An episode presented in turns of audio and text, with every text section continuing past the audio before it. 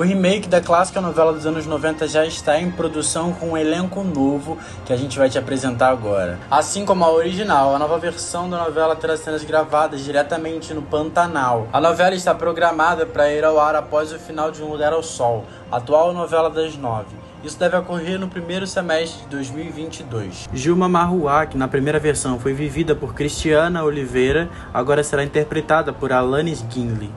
Já Maria Marruá, que na primeira versão foi vivida por Cássia Kiss, agora será interpretada por Juliana Paz. Assim como José Leôncio, que antes era o Paulo Gorgulho e agora será interpretado pelo Renato Góes. Na nova versão, o Esmar Prado será o Velho do Rio, personagem que foi do Cláudio Marzo.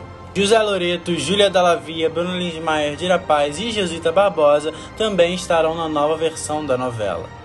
E aí, gostou da escolha do novo elenco para essa clássica novela? Comenta aí.